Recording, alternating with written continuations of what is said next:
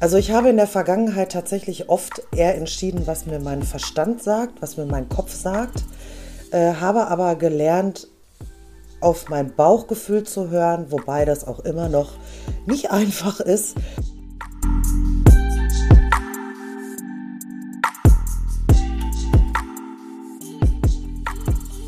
Hallo.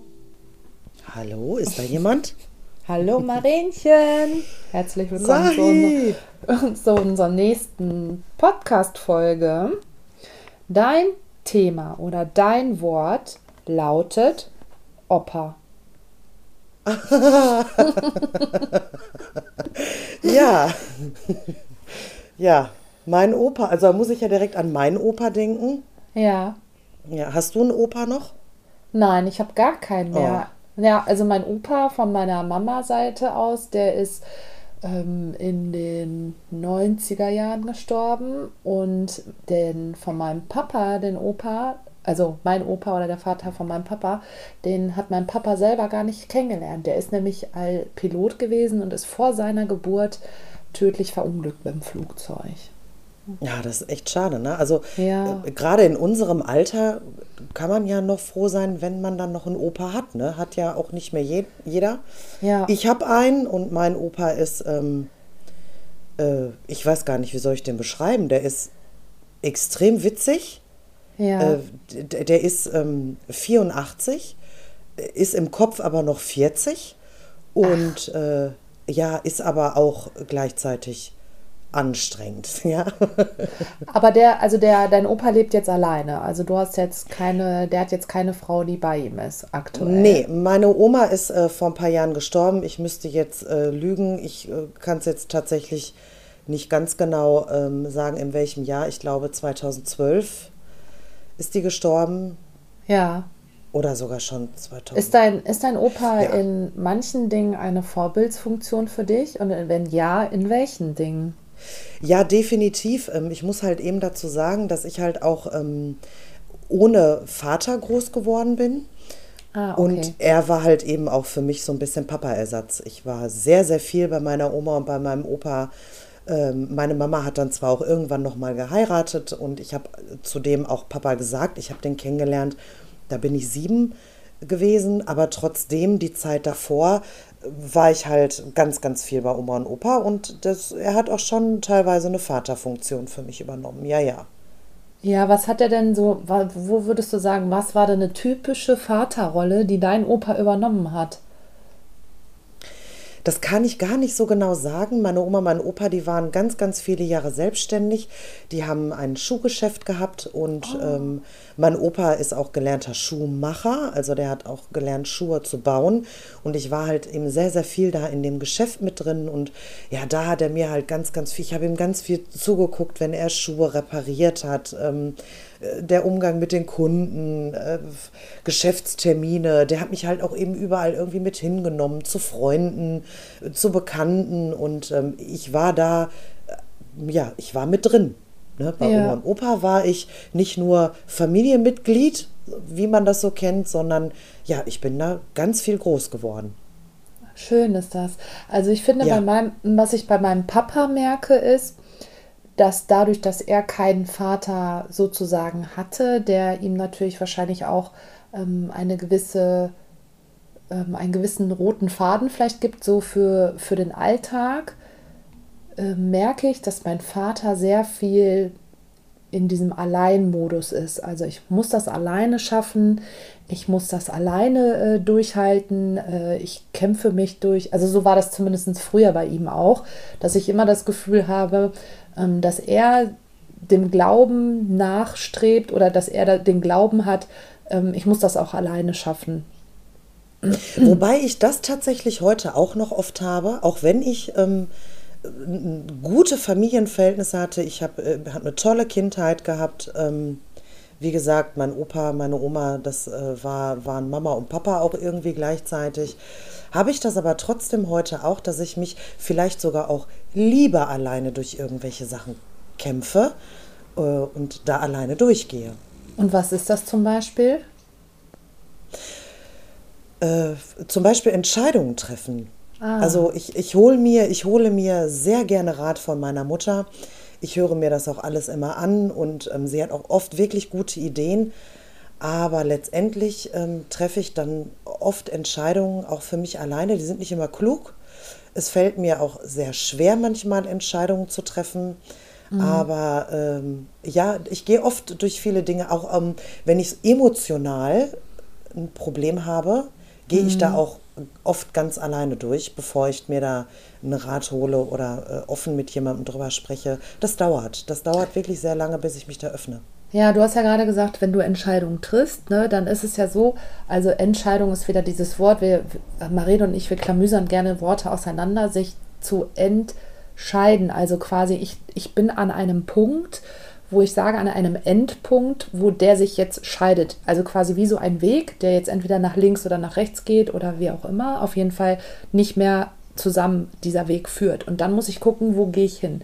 Und du hast gerade gesagt, dass du ja auch manchmal falsche Entscheidungen triffst. Jetzt ja. ist die Frage an dich, wenn du jetzt ganz ehrlich bist und mal in dem ersten Moment drüber nachdenkst, entscheidest du dich eher danach, was dein Verstand dir sagt oder eher, was dein Bauchgefühl dir sagt? Also ich habe in der Vergangenheit tatsächlich oft eher entschieden, was mir mein Verstand sagt, was mir mein Kopf sagt, äh, habe aber gelernt, auf mein Bauchgefühl zu hören, wobei das auch immer noch nicht einfach ist. Mhm. Äh, das muss ich tatsächlich auch immer wieder lernen und mir immer wieder in den Kopf rufen, jetzt hör doch mal auf deinen Bauch. Bin auch der Meinung, also ich bin der Meinung, ich habe oft Herz- oder Bauchentscheidungen getroffen, die mich letztendlich immer verarscht haben, aber ich glaube, das war's nicht wirklich, weil ein Bauchgefühl richtig zu deuten, ist nicht so ganz einfach. Für mich zumindest. Ja, also es ist ja so, wenn du zum Beispiel, du sagst ja gerade, dass dein Bauchgefühl oder so dich auch öfters verarscht hat. Ne? Das ist so dieses typische, ich glaube, das ist ganz interessant, wenn ich äh, eine Beziehung aufbaue zu einem Menschen, dass ich erstmal ja, vielleicht, ich sag, wenn es eine Liebesbeziehung ist, dass ich natürlich so ein bisschen diese typische rosarote Brille aufhabe. Ne? So, Ach, ja, genau. richtig rosarot.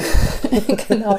Leider können Gefühle ja auch unsere, ähm, unsere Sinne so ein bisschen benebeln. Ne? Dann ist ja auch alles, dann die Hormone kommen noch dazu. Ne? Also ich meine, selbst ein Liebesfilm kann unsere äh, uns ja selber vortäuschen, dass wir auf einmal auch einen Schmetterlinge im Bauch haben. Ne? Also oder genauso andersrum, wenn wir einen Film gucken, der jetzt ein Horrorfilm ist oder ein Krimifilm ist, dann kann auch da die Szene, obwohl es jetzt eine gespielte Szene ist, sind, sind Schauspieler, äh, die sich kennen, die sich sonst immer in den Arm nehmen, da ist auch keine wirkliche Leiche, aber trotzdem kann diese Szene uns ja dazu die Empfindung vorgaukeln, dass wir jetzt auch selber sagen, oh Gott, was passiert da gleich? Dass wir Angst haben oder dass es spannend ist. Und genauso ist es auch mit Liebesdingen. Und genauso ist es im echten Leben, dass wenn wir jemanden kennenlernen, dass manchmal dann auch eben unsere Gefühle oder unser Verstand ein bisschen benebelt wird.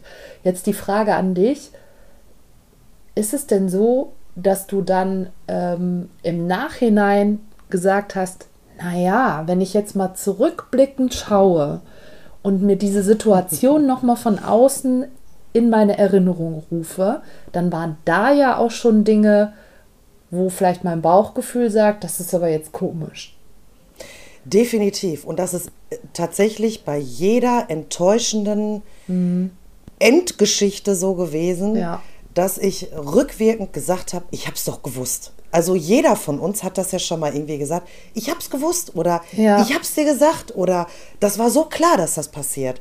Das ist ja schon das Bauchgefühl gewesen, also dieser Gedanke muss ja irgendwo herkommen. Es muss ja im Vorfeld dieses Bauchgefühl gewesen haben, gegeben haben, was mir am Ende sagt, ach, ich habe es doch gewusst. Ja. Hast du, äh, wenn, also ich frage dich jetzt, ich weiß wahrscheinlich auch ein bisschen, wie man das machen kann, ein Tool, aber was ist denn dein Tool, um zu lernen, dass du eher auf dein Bauchgefühl hörst? Kannst du das beschreiben, wie du das machst? Also falls jetzt jemand zu dir kommt und sagt, ey Maren, du hast das in dem Podcast gesagt, wie machst du das denn? Ja, also ähm, es ist aber tatsächlich so, dass ich das auch gelesen habe, ähm, was mir halt eben sehr gut dabei hilft, weil ich nicht so richtig wusste, wie deute ich überhaupt ein Bauchgefühl. Mhm. Und dann habe ich halt eben gelesen, ein Bauchgefühl entsteht so. Stell dir vor, jemand stellt dir dein Lieblingsessen dahin und du sollst es essen und du sollst es genießen und dann ist so dein erster Gedanke, hm, so, ist ja klar, ist ja mein Lieblingsessen. Stell dir vor, jemand stellt dir einen Topf dahin, da ist roher Rosenkohl drin, also für die einen reicht roher Rosa Rosenkohl, für die anderen reicht, reicht gekochter Rosenkohl und der sagt dir, und du musst den ganzen Topf jetzt leer essen. Da kommt dann eher so ein Öh. Und das ist ein Bauchgefühl. Und da versuche ich mich tatsächlich äh, bei jeder Entscheidung, die irgendwie so äh, kommt, äh, versuche ich mich da ein bisschen drauf einzulassen. Es kann, kann ja schon sein, dass meine Kollegin mich fragt, möchtest du einen Kaffee? Hm. Manchmal möchte ich den Kaffee, manchmal möchte ich ihn nicht. Es kommt halt eben darauf an, was ist es für eine Tageszeit, äh, wie fühle ich mich gerade, bin ich vielleicht sowieso schon, habe ich irgendwie Hummeln im Hintern und kann den Kaffee jetzt nicht gebrauchen. Und da geht es schon los, dass ich anfange mit diesen ganz kleinen Übungen. Wenn mich jemand fragt, Maren, möchtest du? Und da versuche ich ein bisschen auf mich zu hören und mir wieder die Frage zu stellen, kommt da eher so ein hm oder kommt da eher so ein hm? Ja, voll gut. Also ich glaube, das ist wirklich ein gutes Tool, was du so gesagt hast, weil das kennen wir alle. Dieses mm, lecker oder mm, das finde ich gut oder dieses äh, so eher so, okay, weiß ich nicht. Denn das, was du sagst, das beinhaltet eigentlich, dass wenn ich eine Wahl habe oder eine Entscheidung treffen muss, mir erstmal den Raum schaffe zu gucken, was fühle ich denn? Also, dass ich erstmal sage, oh, ist das, was sagt mein Bauchgefühl mir denn jetzt? Und nicht so antworte oder entscheide, weil ich meine, dass meine äußere Umwelt von mir jetzt erwartet, was ich sage oder was ich tue. Verstehst du, was ich meine? Also oft ist es ja so, dass du dann auch aus, aus Höflichkeit heraus jetzt sagen würdest, ja klar nehme ich einen Kaffee. Weil du möchtest ja vielleicht auch, dass die ist jetzt so nett, ne, die Mitarbeiterin, die möchte dir den Kaffee geben oder sowas. Aber da auch wirklich dann zu sagen, möchte ich jetzt eigentlich einen Kaffee? Oder möchte ja. ich, ne? Das, und das beinhaltet, dass du dir diesen Raum gibst, also die Zeit gibst, selber dann genau dann diese Entscheidung zu treffen. Ja. Genau. Ich habe aber auch festgestellt, ähm, dass das ähm, gerade in meinem Umfeld, habe ich da auch so ein bisschen erzählt und habe dieses Tool für mich halt eben auch ausgesprochen, mhm. habe aber auch festgestellt, dass das für viele schwierig ist. Ja. Ich weiß nicht, ob das damit zu tun hat, dass ich halt schon auch ein sehr emotionaler Mensch bin, auch wenn man mir das vielleicht erstmal nicht anmerkt oder ansieht. Ähm, es gibt aber auch die Leute, die können das irgendwie nicht ganz so gut. Mhm. Da habe ich dann aber auch noch mal so ein anderes Tool ausprobiert. Ich habe so eine kleine goldene Münze, das ist so mein Orakel. Auf ja. der einen Seite steht Ja und auf der anderen Seite steht Nein. Und dann habe ich das mal, weil ich mich irgendwie so gar nicht richtig entscheiden konnte, ich sage jetzt mal, ob ich mir dieses Paar Schuhe kaufen soll oder nicht. Dann habe ich mir so überlegt, ich werfe jetzt mal die Münze und guck mal, auf welcher Seite die fällt. Und dann ähm, ist diese Münze geflogen und dann stand da plötzlich Nein. Und da habe ich gedacht, oh ne, das finde ich jetzt aber doof. Ja, ah, dann weißt du da schon. war dann, genau. ja, und da war dann aber auch gleichzeitig, also das kann man ja jetzt im Prinzip mit jeder Münze machen, ja. Kopf oder Zahl, ne? Aber das ist für, für andere ist vielleicht auch das ein ganz gutes Tool. Ja, ganz Werf, typisch. Überleg dir die Antwort und was dann dabei rumkommt, wird dir sagen, was genau. dir gefällt und was nicht. Ganz typisch, ich sage jetzt mal, unsere Generation kennt das noch mit Ene Mene Mu. Ne? Also ja. dieses äh, Zähl selber aus, du schreibst links das eine hin, rechts das andere und dann machst du ene, mene, mu und dann, was eben weggeht, dann musst du aber wirklich auf dein Gefühl hören. Was du gerade gesagt hast, viele haben auch Schwierigkeiten damit, ist einfach, weil wir verlernt haben, auf unser Bauchgefühl zu hören. Wir wollen immer aus dem Verstand heraus entscheiden, weil wir dadurch meinen, die Kontrolle über jegliche Situation zu haben und auch die Kontrolle davor zu haben, nicht enttäuscht zu werden. Und oft ist es so, aber dass wir dann, so wie du auch sagst, im Nachhinein enttäuscht werden, weil wir einfach nicht auf unser Bauchgefühl gehört haben und dann gesagt hätten, ah, ich hab's doch gewusst, hätte ich mich doch mal anders entschieden. Ne? Ja, ist hätte, auch nicht schlimm. Fahrradkette, ne? Genau, ja. ist auch nicht schlimm, weil das ist auch immer so, sieh immer das Geschenk da drin, auch wenn du eine Enttäuschung erlebt hast. Ich weiß, ist schwierig, wäre auch ein Thema für einen anderen Podcast. Ähm, wie gehe ich um mit Enttäuschung oder wie gehe ich da um mit Schicksalsschlägen oder Krisen? Da kommen wir bestimmt auch noch mal drauf hin. Werde ich mal gucken, was ich dir dann für ein Thema hinschmeiße. Ja, ja. hier bin ich aber auch gespannt.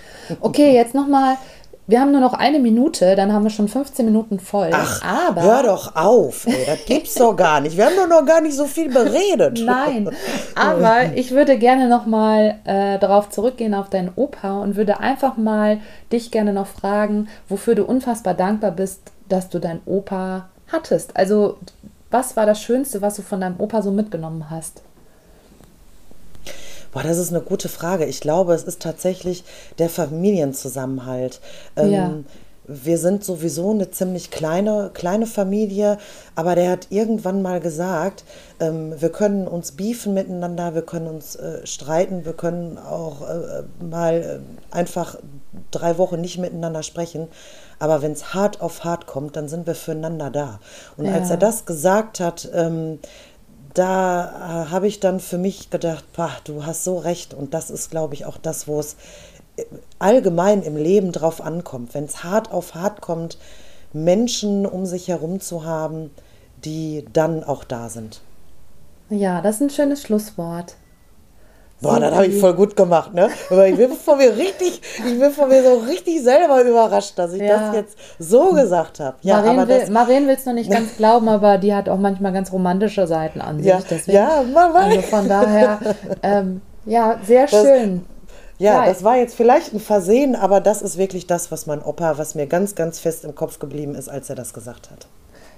Äh, schöne Grüße gehen raus an deinen Opa, ne? Und Viele Grüße, Opa. Er wird es vielleicht niemals, ja doch, er wird es hören, wenn ich es ihm vorspiele. Ja, aber das kannst du ähm, machen. ja, ja, Ja, das mache ich auch auf jeden Fall. okay, ich freue mich auf unsere nächste Folge. Schönen Tag noch. Ja, ciao, bis, dann. Düsseldorf. Tschüss.